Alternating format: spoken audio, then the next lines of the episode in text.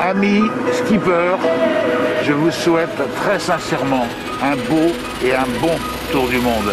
Bon vent Vous avez vécu avec France Bleu Mayenne l'arrivée de Maxime Sorel le 30 janvier dernier au Sable d'Olonne.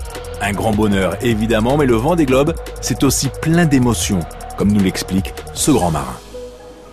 Il y en a plein. euh, c'est sûr que euh, on est quand même parti dans un contexte euh, particulier. euh, la France confinée, ça faisait une semaine que tout le monde était confiné, et puis euh, ben, nous, on nous accordait d'aller euh, voguer sur les océans du globe en, en toute liberté. Ça, c'était juste incroyable.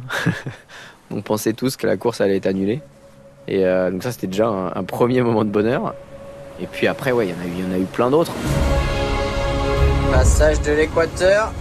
Et il est presque minuit en heure française. C'est pas la classe, ça Donc, euh, pour ce passage de l'équateur, on va dire merci euh, à Neptune.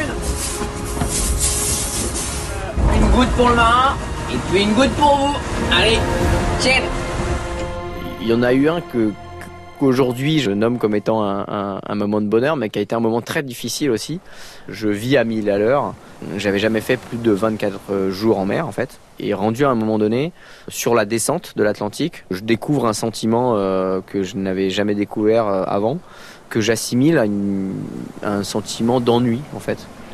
Parce que le bateau va bien, il va, il va vite, euh, je peux pas euh, le faire aller plus vite que ça, il n'y a pas grand chose à faire. Et du coup, il y a, quelque chose qui arrive là et je sais pas quoi en faire en fait.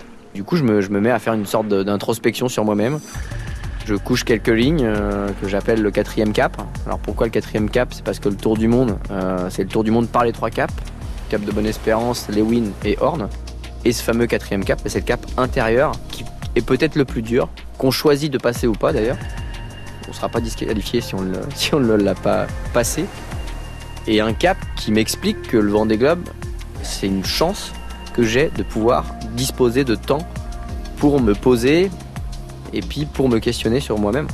Et une fois que j'avais compris ça, ouais, c'était un, bonheur supplémentaire d'une introspection qui aurait pu se passer à terre comme ailleurs et, du coup qui s'est passé pendant le Vendée Globe. Pas simple à vivre, mais tellement chouette une fois qu'on l'a vécu. Et évidemment, nous aurons l'occasion de retrouver Maxime Sorel pour nous parler de son arrivée.